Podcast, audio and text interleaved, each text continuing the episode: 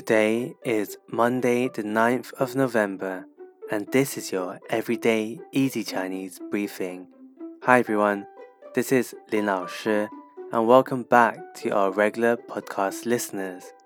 For those that are new, in each podcast episode, we will go through a word or theme of the day. Today, we will look at the theme of days.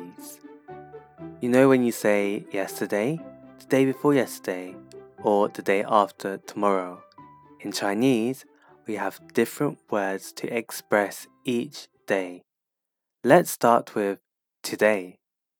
Today in Chinese is 今天,今天. Let's go to the past now. Yesterday is 昨天,昨天. So that was one day prior to today. To say the day before yesterday, so two days ago, we would say 前天,前天. How about three days ago?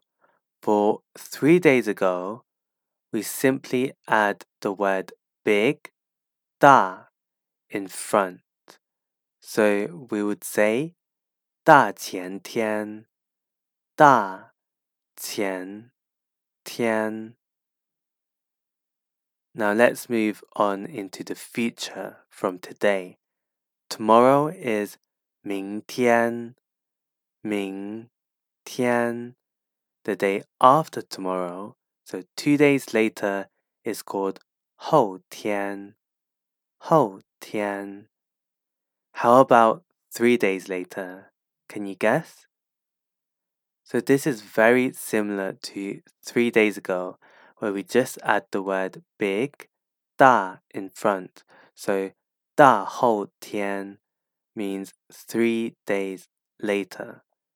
So that's it for today, where we looked at the days.